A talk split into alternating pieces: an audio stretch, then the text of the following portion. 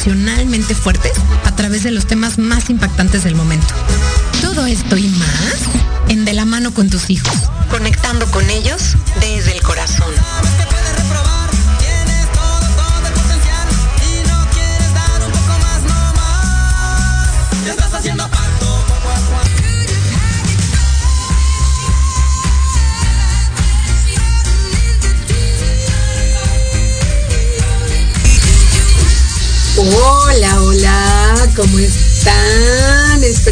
súper bien aquí en el primer martes de julio.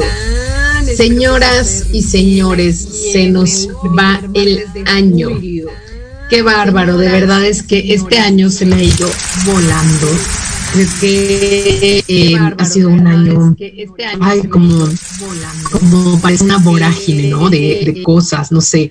Está de verdad un año que todo ha ido como muy rápido, eh, desde volver a la, a la, escuela de manera presencial eh, y, y todo lo que ha conllevado el hacer eso.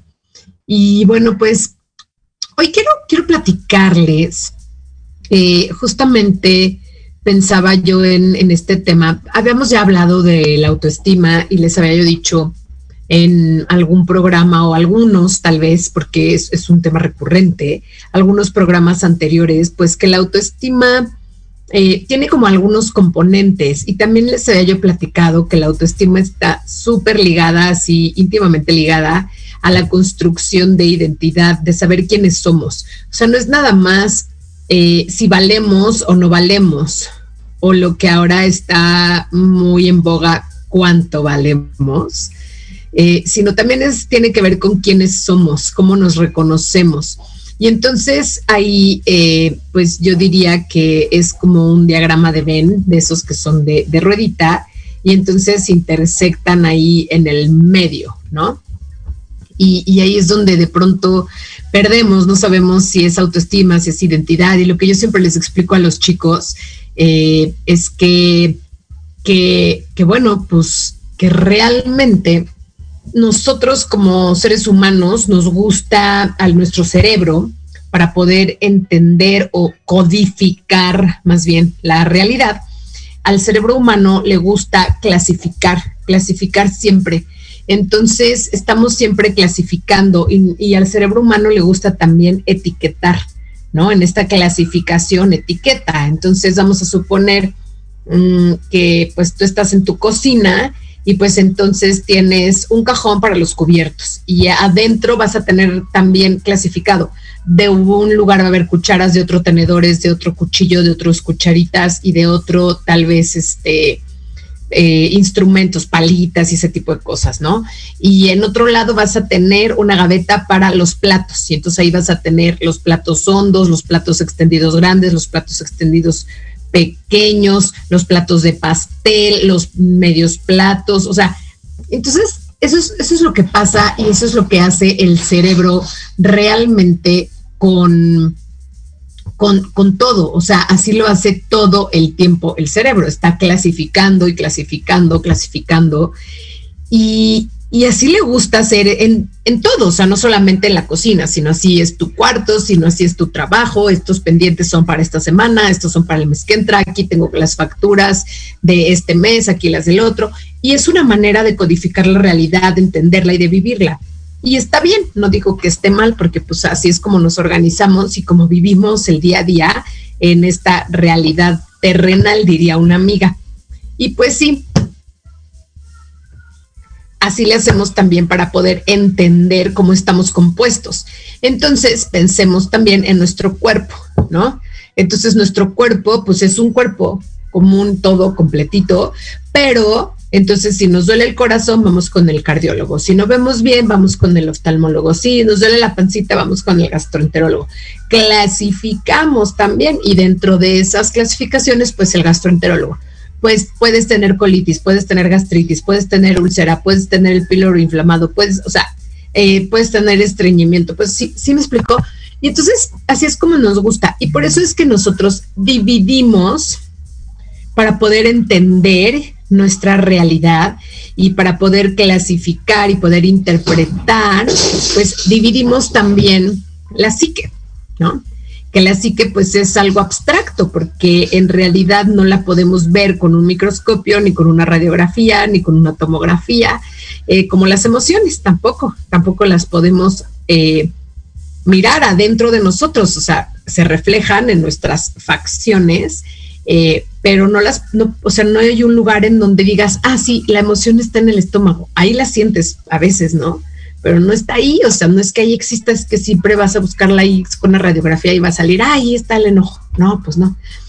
Entonces, así nos pasa con estos conceptos de autoestima, de identidad, incluso también de emociones, que todos son como, digamos, como, como una red, ¿no? Que está tejida y que a veces pareciera incluso que está como enredada y, es difícil eh, separarla, aunque lo, lo, separamos para entenderlo, aunque en la realidad no está separada.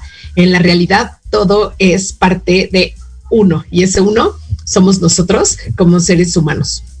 Entonces, bueno, una vez dicho esto, todo, todo este choro, eh, simplemente para decirles pues que hoy vamos a hablar de eh, cómo podemos darnos cuenta que nuestros hijos tienen una autoestima y, tal vez la palabra no es correcta decir bajar, eh, sino yo me gustaría decirle que no es tan saludable. Ahorita les, les explico por qué baja no sería la palabra correcta, por como alta tampoco sería la palabra correcta.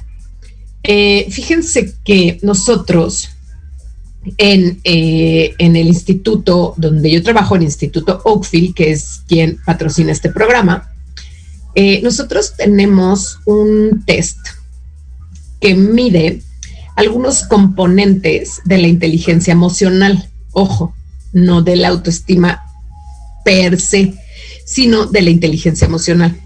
Y entonces, em, este test fue, no es un test de revista de vanidades, ¿no? Pues este test fue desarrollado por un par de doctores en psicología que se llaman Baron y Parker, para los que quieran googlearlos. Eh, hicieron ellos muchísima, muchísima, muchísima, muchos años de investigación en cómo se desarrollaba la inteligencia emocional en niños y adolescentes.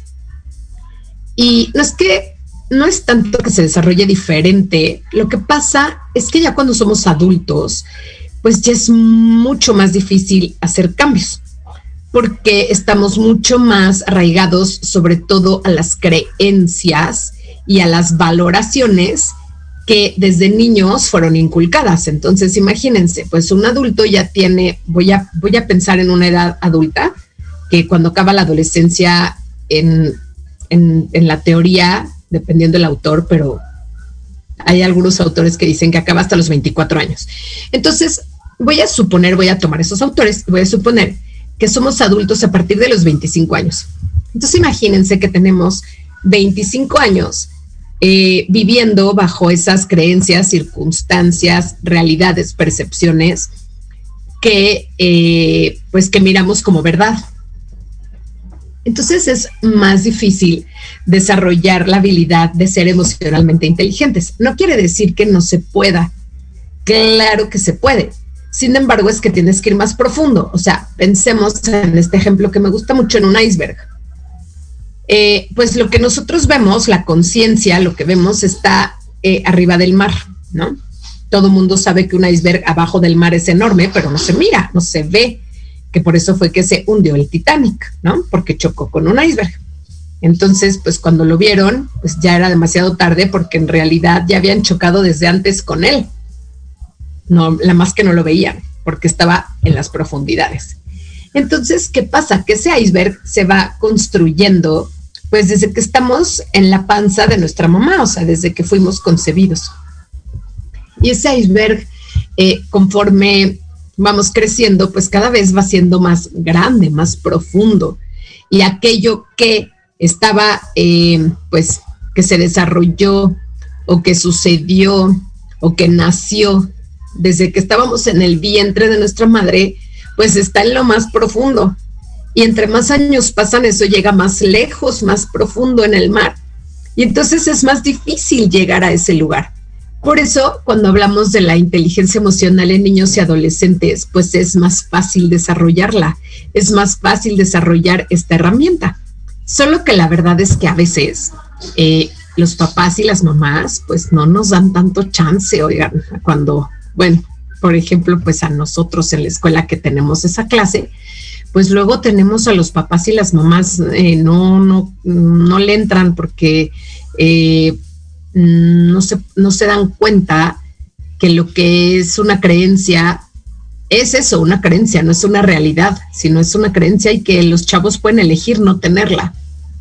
Y entonces, bueno, eh, todo esto para decir que tenemos un test desarrollado por estos hombres que hicieron esta investigación sobre la inteligencia emocional en niños y adolescentes. Y entonces ellos dicen que existen cinco componentes que, que componen, vaya la redundancia, la inteligencia emocional en niños y adolescentes. Y luego también en adultos, o sea, después, también no sé si antes o después hicieron también la, investigación en adultos y de hecho hay una prueba que mide la inteligencia emocional en adultos, nada más que esa prueba es carísima. Esa prueba las usan las empresas y hay que capacitarse para poder aplicar la prueba y, e interpretarla. Y esa prueba mide la inteligencia emocional en adultos, pero la usan las empresas a niveles directivos. O sea, por ejemplo, si van a contratar un CEO o si van a contratar un nivel directivo muy, muy alto, entonces invierten, yo les voy a decir, más o menos cuesta como no sé, 30, 40 mil pesos, 50 mil pesos, esa prueba, el aplicarla. Y eso invierte en las empresas para ver si sus directivos son emocionalmente inteligentes. Y muchas veces, si la prueba no sale como ellos esperan o con las habilidades que ellos requieren, que muchas veces incluso son sociales, pues entonces no contratan a la persona aunque su currículum sea impresionante y sea muy bueno. Entonces, bueno, pues volviendo a la prueba que nosotros tenemos, es una prueba que desarrollaron haciendo eh, a través de prueba y error con millones de adolescentes y de niños en diferentes lugares del mundo. Entonces la prueba está calibrada en dos situaciones, que son el sexo, o sea, si es hombre o mujer, y en eh, la edad, ¿no? Porque no es lo mismo, obviamente, un niño de 6 años que un chavo de 16 o 18, creo que mide hasta los 18 años. Y entonces, bueno, eh, pues resulta que esta prueba, esos cinco componentes son los siguientes. El componente intrapersonal, que mide la relación que tenemos nosotros con nosotros mismos. Y entonces aquí, por ejemplo, entraría la autoestima. Después mide el componente interpersonal, que es cómo nos relacionamos con la otra persona y con el grupo. Por ejemplo, ahí mediría trabajo en equipo, mediría empatía me diría asertividad. Después el manejo de estrés, que evidentemente esa es la cuestión de regulación, de cómo me regulo ante situaciones o ante cambios repentinos que causan que me desbalancee emocionalmente hablando. Después la capacidad para adaptarnos, que obviamente va de la mano con el manejo de estrés, porque la capacidad para adaptarnos tiene que ver también con los cambios, ¿no? Cada vez que hay un cambio, ¿cómo reaccionamos ante eso? Y generalmente cuando hay cambios siempre hay pérdidas. Entonces también cómo trabajamos pues esos duelos de alguna manera. Y por último el estado de ánimo, ¿no? Que el estado de ánimo pues habla justamente de eh, cómo nos encontramos en general, a nivel general. Claro que siempre eh, vamos a tener emociones que oscilan durante el día, pero va a haber una predominante. Entonces, ¿cuál es ese estado de ánimo en general? Entonces, bueno, volviendo aquí, lo que nos marca esta prueba es que hay picos, justamente volviendo, hay un nivel alto y un nivel bajo de estos componentes. Entonces, y hay un nivel promedio, que realmente sería un nivel saludable, que evidentemente está entre el alto y el bajo. Entonces, tampoco es bueno tener la autoestima por arriba del nivel saludable. Y todos, los que me están escuchando preguntarán, ¿qué onda? ¿Esta está loca o qué? Por supuesto que es bueno tener la autoestima alta, pero es que tener la autoestima alta ya habla, o sea, por arriba de lo saludable, en este caso en una prueba, pues habla de una persona que ya se vuelve un poco ególatra. Y entonces, pues un ególatra también es muy difícil relacionarse con él. Y si nos vamos todavía más allá, esto, este ególatra, si seguimos alimentando este ego o esta autoestima que creemos que es alta, eh, pues se puede volver incluso hasta narcisista, ¿no? Obviamente tiene que pasar muchas cosas para que se vuelva narcisista, pero digamos que es como el preámbulo de alguien que es narcisista, pues es ser ególatra. Entonces, pues tampoco es bueno tener la autoestima muy alta, sino tenerla saludable. Obvio, tampoco es bueno tenerla baja, porque cuando tenemos la autoestima baja, pues entonces eso causa muchos problemas en muchos ámbitos de nuestra vida. Entonces, bueno, volvamos a cómo me doy cuenta que eh, mi hijo, mi hija, o incluso yo, tiene la autoestima eh, alta o baja, o sea, no saludable, ¿no? Le voy a poner.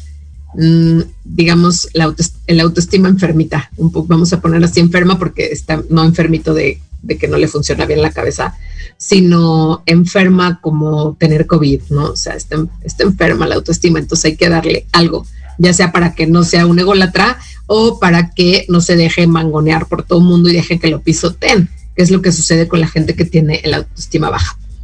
Entonces, bueno, eh, ya con esta breve introducción, que la verdad creo que no fue tan breve porque no quería tardarme tanto, pero bueno, eh, con esta introducción, lo que les quiero decir es que habíamos hablado en programas anteriores que la autoestima tiene cuatro componentes. Entonces, ahí les van, se los voy a recordar, o los que no escucharon el programa, pues se los voy a decir por primera vez. El primer componente es eh, esta cubrir la necesidad, en todos casos es cubrir la necesidad de, y la primera es vincularnos. Entonces, la necesidad de vincularnos tiene que ver, ¿se acuerdan que les dije el aspecto interpersonal del test de Baron y Parker? Es con este aspecto. Entonces, eh, la necesidad de vincularnos es el poder crear relaciones, el poder tener relaciones con otras personas. Ahora, Em, yo acá les quiero contar una anécdota que me sirve mucho para ejemplificar esta necesidad cubierta o no cubierta. Teníamos un niño en la escuela hace algunos años que era de verdad el ajonjolí de todos los moles, ¿eh? O sea, todo el mundo lo adoraba. Era muy guapo, era muy lindo y entonces todas las niñas querían ser sus novias. Todas, todas querían ser sus novias. Y tenía la mejor amiga, por supuesto, y las mejores amigas que también querían ser sus novias. Y además, pues todos los niños querían ser su amigo porque pues era como el súper popular, ya saben, pero era un popular lindo, era un niño muy lindo. Y digo era porque ya hace mucho que no lo veo, espero que lo siga haciendo. Entonces, este niño también jugaba fútbol en las tardes, tenía un equipo de fútbol y entonces, pues su vida era también después de la escuela, pues un poco el fútbol. Los que, los que juegan algún deporte saben a lo que me refiero. Y bueno, pues este niño yo lo veía así, como les digo, a Jonjoli de todos los moles, ¿no? Y entonces, eh, pues aplicamos la prueba, era algo que hacíamos como de rutina, no era porque viéramos que estaba algo raro o lo que fuera, sino que hacemos como de rutina, porque queríamos eh, medir nuestro programa de inteligencia emocional. Por eso es que compramos la prueba y la aplicamos y bueno. Entonces queríamos, eh, aplicamos la prueba y cuando yo la califiqué, yo fui la que la califiqué, pues se me hizo muy raro que saliera bajo su componente interpersonal, o sea, de relaciones con los demás. Y yo dije, no, seguro contestó, contestó mal, ¿no? Contestó mal porque pues este niño se lleva con todo el mundo. Y entonces, eh, pues le volví a aplicar la prueba. Le vuelvo a aplicar la prueba y, eh, y pues vuelve a salir igual. Y dije, no, esto ya no es un error. Pero pues yo lo veía que se relacionaba bien con todo el mundo. Entonces mandé llamar a, sus papás, eh, pues como para indagar un poco más, porque había salido por abajo del promedio o de lo saludable, ¿no? Porque había salido por abajo de lo saludable. Y, y pues los papás, no, pues se lleva bien con todo el mundo, tiene muchos amigos, este, pues siempre está eh, en, en, el fútbol, siempre está con todos, no sé qué. Oye, ¿y qué tanto este invita chavos a su casa? No, pues en realidad no, no le gusta. No le gusta invitar a nadie a la casa. Y entonces yo, bueno, ok, bueno, pues ya. Eh, pasó el tiempo y pues lo que hice fue observarlo. Y entonces después de, pues yo creo que como, como un mes, me di cuenta que sus relaciones no eran relaciones eh, significativas. Entonces, esta necesidad de vincularse, el cubrir esta necesidad de vincularse, tiene que ver con tener relaciones significativas. ¿Cuál es una relación significativa? Una relación significativa es una relación íntima. Aquella relación, ay, ay, perdón, es que pasó mi perrita y me pegó. Es aquella relación en la que en la que hay intimidad, sin, sin referirme a intimidad sexual, ¿no? si no hay esta intimidad en la que puedes ser tú abiertamente, puedes expresarte abiertamente, en la que sobre todo no te sientes juzgado. Entonces, eh, pues no quiere decir que es lo primero, porque no, no es lo primero, no es por orden eh, de importancia. Estas cuatro necesidades que hay que cubrir, no tienen, no tienen ningún orden de importancia, o sea, no es una más importante que la otra, todas son igual de importantes. Y entonces, eh, pues si tu hijo o tu hija de pronto no tiene este tipo de relaciones, pues puede ser un síntoma de que tenga la autoestima baja. Ahora, habrá gente que me diga, oye Anita, pero eh, pues es que mi hijo o mi hija es muy introvertido y así ha sido siempre. Así es, puede ser, o sea, también puede ser, pero el hecho de ser introvertido no te impide tener, aunque sea una o dos, eh, relaciones íntimas cercanas, ya sea pues de primos, de, amigos, todo en este caso hablamos de amigos, ¿no? cuando son adolescentes cuando son más pequeños, pues podemos hablar de otro tipo de relaciones, pero cuando son adolescentes sí hablamos de los pares. Entonces, eh, si tu hijo, tu hija, de pronto cuenta pues que no tiene amigos que tú conozcas y que sean familiares estos amigos para ti, pues entonces pudiera ser un síntoma de baja autoestima. Incluso también eh, si estos eh, si tiene, tiene muchos, muchos amigos, pero no son significativos, ¿no? Como este chavito que les platicaba. Ahora, vámonos del otro lado. Eh, que esta necesidad la tenga como cubierta en exceso, y lo voy a poner entre comillas, entonces que tenga así como sus súbditos, ¿no? Como tan muchos súbditos pues también es un, o sea, no es como, este chavito, o sea, tiene muchísima gente que está atrás de él, que lo quiere, que le dice que eh, quiere ser su novia, que quiere ser su amigo, pero él no logra intimar o conectarse con ninguno de ellos, pues entonces también hay eh, alguien demasiado extrovertido, tú dirías, hay como alguien muy extrovertido puede tener la autoestima baja. Pues sí, sí se puede. Eh, y eso pues también tiene que ver, como lo dije al principio, con su identidad, con encontrar su lugar en el mundo, porque nuestro lugar en el mundo y cómo nos vemos, pues tiene que ver también con la mirada de los otros. Nos reconocemos a través de cómo los demás nos miran. Entonces, si de pronto hay muchos excesos de amigos o todas las veces te lleva amigos que son nuevos todo el tiempo, todo el tiempo, todo el tiempo, pues entonces probablemente pudiera haber también eh, una cuestión de autoestima, em, autoestima baja, ¿no? Eh, y bueno, espérenme, porque, ok. Entonces, hasta aquí espero que, vaya quedando como claro. Y yo, yo, creo que hoy no nos va a dar tiempo de ver los cuatro componentes, porque me tardé mucho en la, en la introducción. Pero bueno, les quiero decir aquí como unas señales de alarma que nos pueden este, ver también, además de lo que ya les dije, ¿no? O sea, ya dije, es, es tímido, tiene pues casi ningún amigo o tiene demasiados amigos. Obviamente, eh, evitar también las situaciones sociales. Por ejemplo, si lo invitan a una fiesta y, y nunca, bueno, a muchas fiestas y nunca quiere ir, pues también ahí eso es importante si, por ejemplo, también es poco consciente de los intereses o de las necesidades de, las necesidades de los demás. Eh, ahí también puede ser como una, alarmita, ¿no?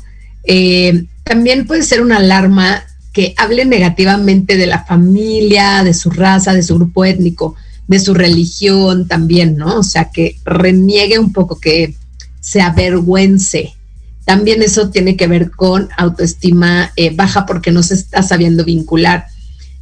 Nunca ayuda a los demás, o sea, es alguien que está muy ensimismado, que siempre está solo, que le gusta, prefiere estar solo y que no solamente eso, sí que justamente que no ayuda.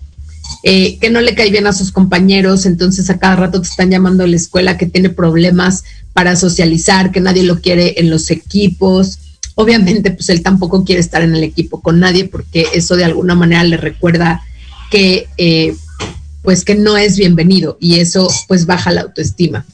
Eh, a veces también puede ser que eh, para los adultos también sea incómodo que sea uno de estos niños o niñas que estén todo el tiempo encima del adulto y que cuando estás entre otros adultos siempre quiere estar llamando la atención todo, todo el tiempo. la otra es también justamente cuando hablamos de esta parte ególatra, ególatra. Quiere ser siempre el centro de atención y entonces constantemente está intentando que lo miren, que lo reconozcan, que, lo aplaudan. Eh, a veces también pudiera ser que se relacione más con, por ejemplo, cosas, ¿no? Que le gusta estar solo y, por ejemplo, alguien que solo le gusta jugar con legos, ¿no? Y ya, solo está con sus legos y ama sus legos y ya, o con peluches. Eh, incluso también lo tengo que decir, videojuegos. A lo, mejor también con animales, que ama estar con animales, pero que nunca quiere estar con gente.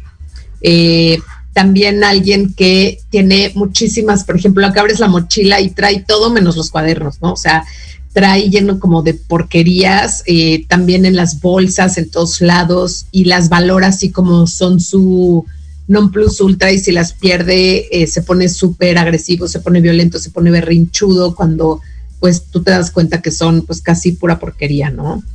Eh, le cuesta muchísimo trabajo también eh, a estos, a estos tipos de, tipo de niños que tienen problemas para vincularse, le cuesta mucho trabajo expresar sus ideas, bueno, ni que hablar de emociones y, sentimientos, ¿no? O sea, no les cuesta, perdón, les cuesta mucho trabajo expresarlas y sobre todo pedir lo que necesitan, sobre todo ayuda. También a veces parecen soberbios, pero en realidad no es que sean soberbios, es que no piden ayuda porque creen que no, no se las van a proveer o porque los van a criticar, los van a juzgar, van a decir es un tonto, ¿cómo es posible que pidas ayuda por eso? ¿No? Eh, y lo otro también que pudiera ser eh, importante, una señal de alerta, es que eh, los niños que tienen problemas para vincularse, evidentemente no les gusta que los toquen y no les gusta tampoco tocar, o sea, evitan el contacto físico, ¿no? No me refiero a una cuestión sexual, sino a un contacto físico como un apapacho y demás. Entonces, eh, pues esto es eh, muy importante. Voy a, detenerme acá porque tengo que ir a corte, pero no se vayan, voy a, decir un poquito qué puedes hacer para, para ayudarle, ¿no? O sea, para ayudar a que podamos cubrir esta necesidad de vinculación con tus hijos o tus hijas. Entonces, bueno, no se vayan, nos vemos al, regresando al corte. Bueno, nos escuchamos. En Proyecto Radio MX, tu opinión es importante. Envíanos un mensaje de voz vía WhatsApp al 55 64 18 82 80 con tu nombre y lugar de donde nos escuchas. Recuerda 55 64 18 82 80. Ahora te toca hablar a ti.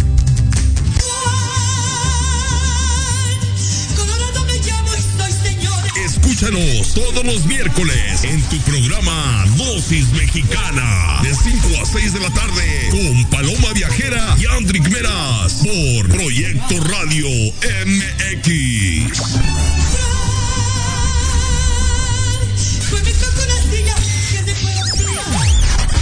¿Quieres un espacio donde puedas ser tú y compartir todo lo que te sucede, piensas y sientes?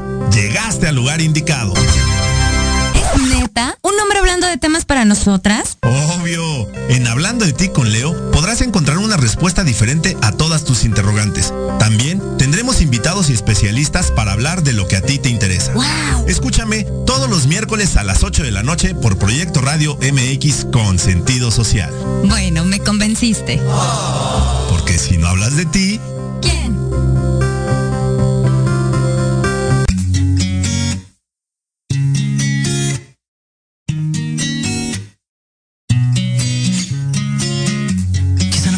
Coincidencia encontrarme contigo.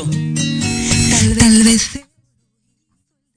Listo, y regresamos. Eh, mándenos sus mensajes. Ahí ya, ya salió el, el, teléfono en cabina en el anuncio.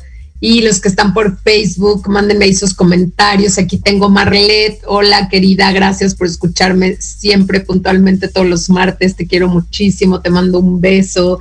Y Jorge Vilches Ríos, Jorge, nos oye desde España. Wow, Jorge, qué desvelado, no inventes, allá ya son como las dos de la mañana. Gracias por, por escucharme a esas altas horas de la madrugada. Te lo agradezco enormemente. Y bueno, pues eh, hablábamos, ¿cómo, ¿cómo podemos ayudar a nuestros chicos o chicas o niños también que tienen em, problemas para vincularse. Entonces, bueno, fíjate bien, lo primero que yo creo que, bueno, no yo que yo creo, sino yo, funciona, o sea, lo primero que puedes hacer es eh, ponerle atención cuando lo necesite. Y esto es algo que recurrentemente lo digo cuando hablamos de la adolescencia, sobre todo porque acuérdense que en la adolescencia, pues eh, hay como un mandato divino de alejarnos de los padres, ¿no? Entonces, eh, nos volvemos un poco como viviendo con el enemigo. Y, y, los adolescentes, pues en general no se quieren acercar a, los papás, o sea, pues quieren alejarse de ellos y es algo natural y es algo que tiene que ser porque pues al final se van a convertir en adultos que van a volar. O eso sería lo mejor, sobre todo es nuestra labor, prepararlos para que no nos necesiten. Entonces, eh, ¿qué hay que hacer? Pues estar disponibles. ¿Qué quiere decir estar disponibles? Estar disponibles no significa que todo el tiempo vayas y digas, ¿qué pasó? ¿Necesitas algo? ¿Qué quieres? Yo te ayudo, yo te hago, yo te lo resuelvo. O sea, eso no es estar disponible. Eso es estar encima. Eh, estar disponible es esperar, simplemente esperar. Y cuando tu adolescente o tu hijo o tu hija pues se acerque y te diga que necesita hablar contigo, pues entonces en ese momento ponerle atención al 100%. Habíamos hablado ya de eh, la educación en presencia, ¿no?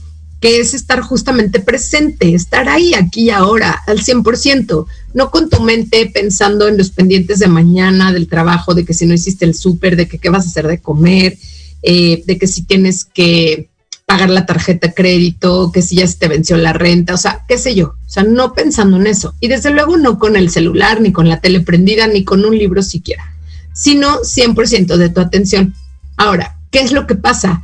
Cuando hablamos de eh, chicos o chicas que tienen la autoestima muy alta y entonces que son un poco egolatras, pues entonces ahí es al revés, ¿no? Le tenemos que poner límites a la atención entonces, por ejemplo, si tú estás con tus amigas y llega el chavito todo el tiempo, mamá, mamá, mamá, o sea, le tienes que decir, ahorita no me interrumpas.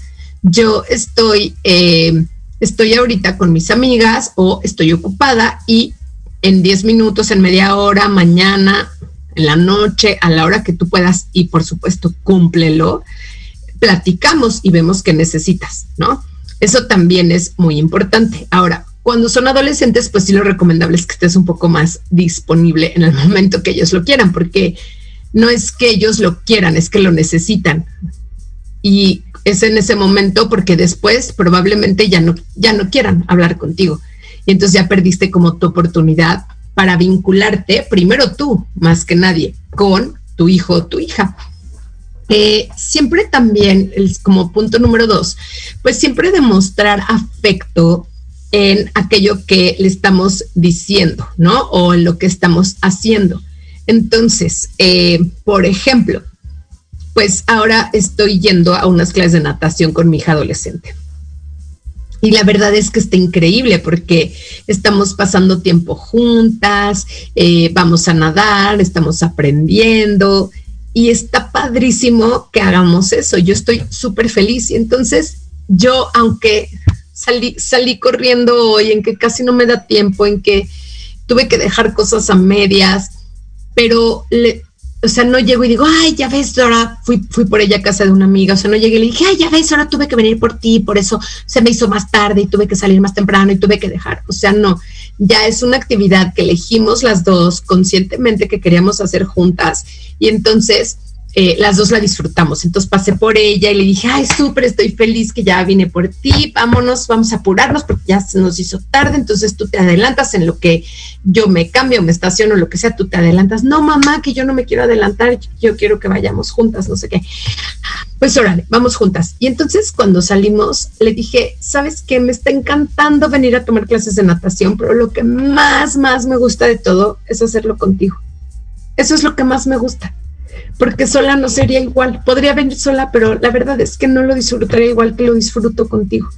Entonces ahí es donde estás demostrando tú este amor en lo que estoy diciendo y en lo que estás haciendo, ¿no? Como lo hice yo, este es ejemplo que lo tengo así fresquito de hoy que llegamos de la clase de natación y por eso no estoy en la cabina, porque fuimos a nadar, empezamos ayer. Entonces fue padrísimo. Otra cosa que puedes hacer eh, es hacer elogios de manera muy concreta. O sea, no al aire, sino, por ejemplo, oye, eh, qué, qué, bonitos, qué bonito ordenaste tu cuarto, ¿no? O qué bien están tus apuntes. Oye, me gusta mucho cuando eh, me explicas lo que estás estudiando con dibujos me encanta eh, cómo cantas, lo haces muy bonito, tienes una voz muy melodiosa. O sea, hacer cosas eh, que sean específicas no es, ah, eres muy bueno. No, o sea, no, eso es muy eh, subjetivo, es muy, pues bueno, en qué, bueno, por qué, o sea, qué es lo que me hace bueno, de qué estás hablando, ¿no? Entonces, ser como muy concretos. esto es muy importante eh, cuando hay problemas para vincularse. Demostrarle un poco como tu aprobación, tu respeto, tu reconocimiento, cuando se relacione bien con los demás. Y esto tiene que ver, hablamos alguna vez también, de cómo enseñarle a ser un buen amigo. Y entonces, por ejemplo, estamos muy acostumbrados a regañar, a ver lo malo y a señalarlo, pero no estamos acostumbrados a señalar lo bueno o lo que nos hace sentir bien, contentos, ¿no? Entonces podemos pensar que eh, tu hijo o tu hija hizo algo incorrecto. Entonces vamos a, poner este ejemplo. Eh, voló un balón de alguien más, ¿no? Entonces voló el balón de alguien más y pues el balón se fue a la calle y pasó un coche y adiós, ponchó el balón. Y entonces, pues ahí tendría que haber una consecuencia. Y la consecuencia no es que se quede sin celular, porque eso no tiene nada que ver. La consecuencia sería que tiene que reponer el balón, porque además así pues repara el daño, ¿no? Que eso es lo que habíamos hablado, que es ser un buen amigo, disculparse y reparar el daño. Entonces, a lo mejor cuando tu hijo se disculpe, cuando tu hijo repare el daño, pues en ese momento lo, lo reconoces. Oye, me siento muy orgullosa de que hayas comprado el balón para fulanito y se lo hayas devuelto. Me siento muy orgullosa de que te hayas disculpado. Me siento muy feliz de que traigas amiguitos aquí a la casa y disfruten. O sea, como eso, eh, pues también ayuda mucho para reforzar esta cuestión de vincularse de manera sana. Luego, eh, importante también esto, compartir tus sentimientos con él. Porque recuerda que la primera persona en la vida con la que se relacionó tu hijo fue contigo como mamá. Y si eres papá, pues, eh, ay, oye Alan, me están diciendo acá que se está fallando muchísimo la transmisión, que se corta mucho. ¿Seré yo? O, será, es que Alan está ahí en los controles en la cabina. A ver, por ahí que me dice, este, me dice Marlet, gracias Marlet. Este, vamos a ver. No, no sé en qué momento lo escribió, pero fue después del corte. Entonces, Alan, ¿soy yo o será de la cabina? A ver, chécale. Voy a esperar un poquito aquí. Tomo mientras mi té, padrísimo. Miren qué linda mi taza los que me están viendo. Ah, me dicen que ya lo están revisando. ¿Qué hago, Alan? ¿Sigo? Porque si no se oye.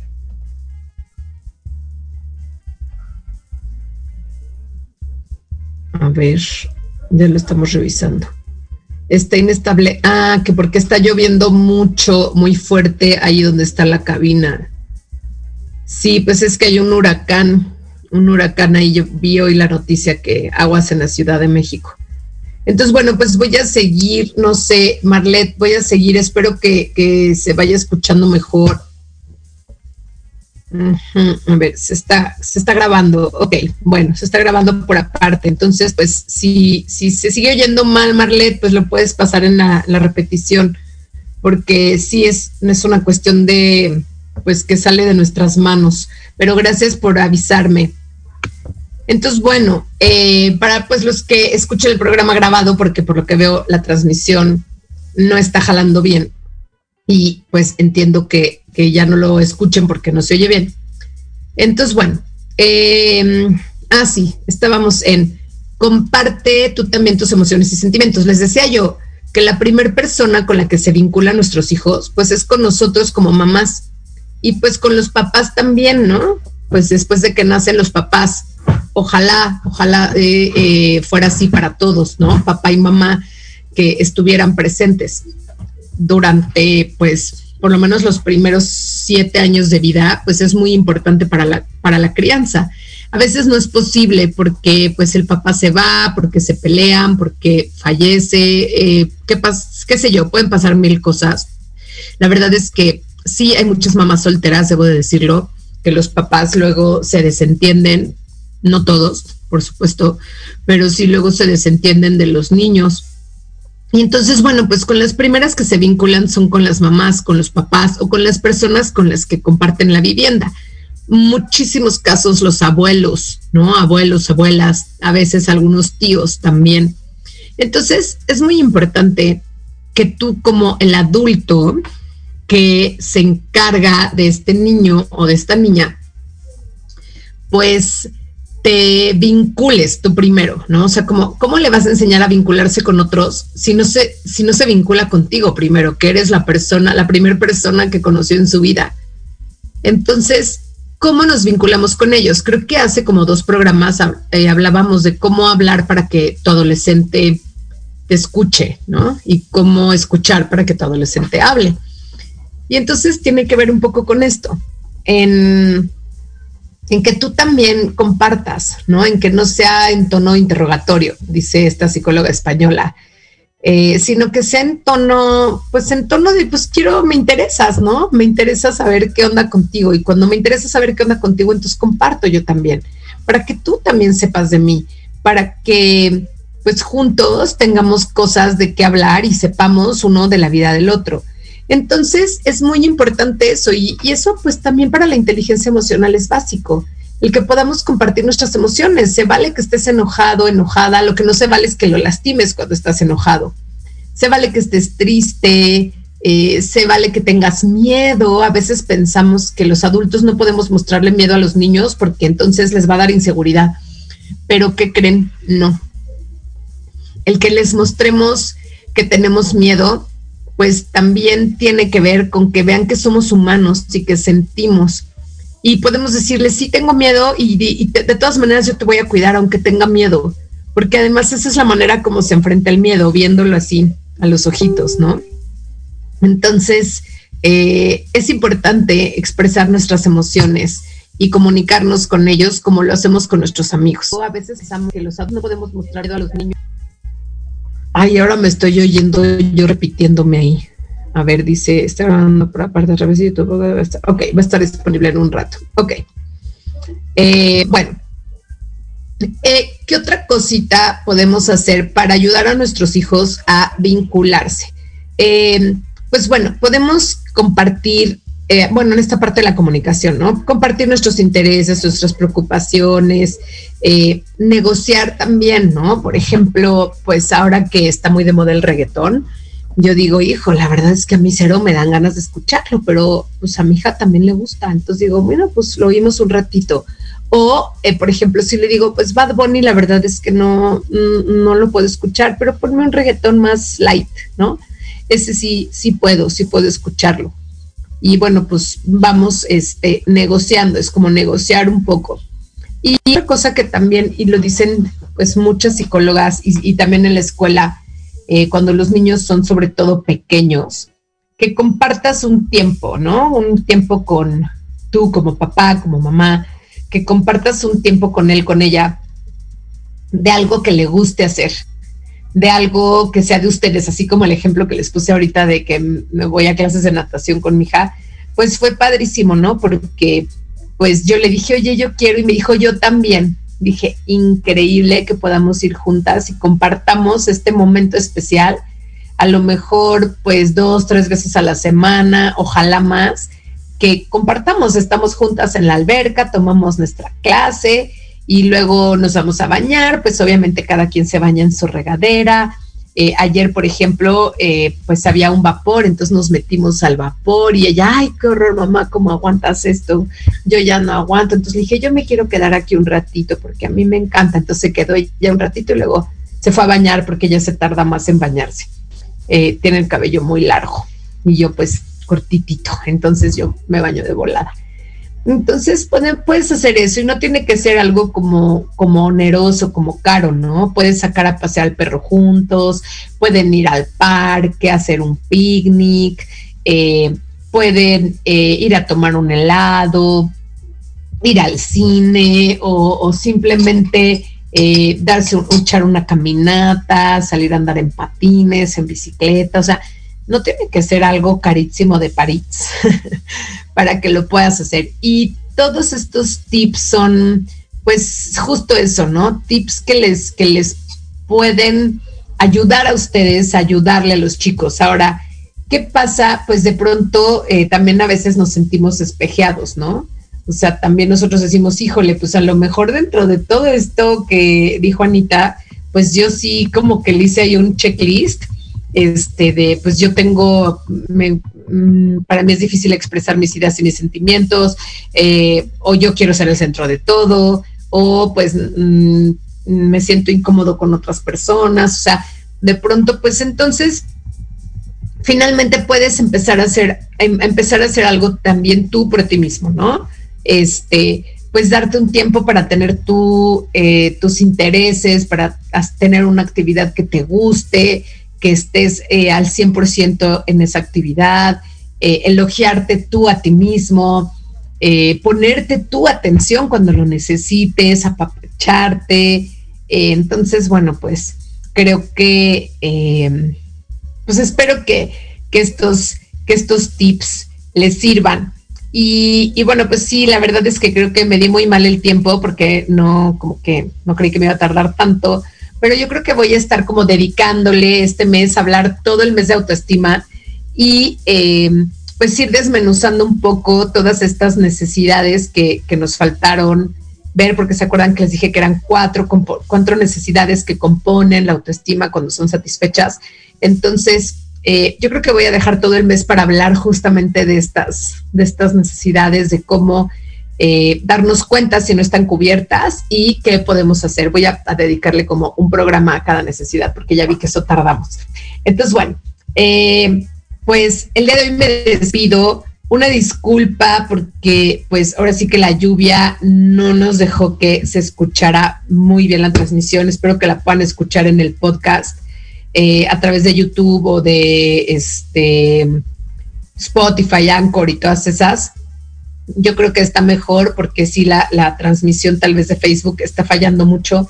Entonces se los voy a subir, se los voy a subir en, en, en mis redes. Recuerden, acompaña mi sana Instagram, Facebook y YouTube bueno, en YouTube, eh, no sé si lo pueda, lo puedo compartir en YouTube así tal cual, Alan. No, ¿verdad? Pasarlo como a mi canal. No sé si se pueda, pero bueno, veo esos aspectos técnicos después. Ah, sí se puede. Buenísimo. Entonces, eh, ah, con el link. Ok. Bueno, podemos, podemos dejar ahí, no sé cómo, pero investigo.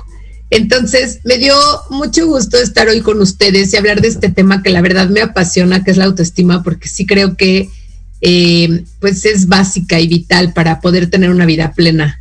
El querernos a nosotros mismos, respetarnos, honrarnos, poner nuestros límites. Es súper importante. Entonces, sí, vamos a hablar todo este mes de esto, ¿vale? Nos vemos la próxima semana. Vamos a ver la necesidad de ser especiales. Y bueno, eh, nos vemos aquí, misma hora, por eh, de la mano con tus hijos, aquí por Proyecto Radio MX, con sentido social Recuerden seguirme en mis redes, Facebook, Instagram y YouTube. Eh, acompaña mi sana y voy a subir los links al programa de hoy. Y, eh, ah, claro, eh, el comercial. este programa es patrocinado por Instituto Oakfield, del cual déjenme decirles, o sea, no es que solamente hago un comercial, es que la verdad, yo creo que es, no me atreveré a decir la única porque estoy segura que debe haber por ahí alguna otra escuela que lo haga, pero por lo menos sí la única que yo conozco, la única escuela en México que de verdad se toma en serio la inteligencia emocional, que se toma en serio el educar, eh, el enseñar a nuestros hijos, a los chavos, cómo eh, relacionarse con sus emociones, con ellos mismos, con los demás de manera saludable. Nos vemos la próxima semana. Que tengan eh, bonita semana y hasta la próxima. Bye bye.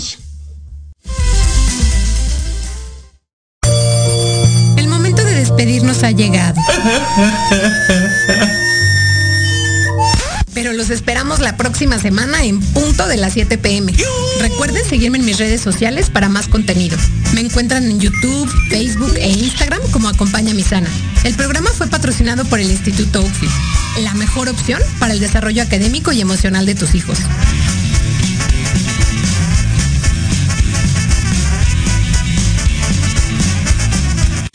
Estás escuchando Proyecto Radio MX con sentido social. Ella llegó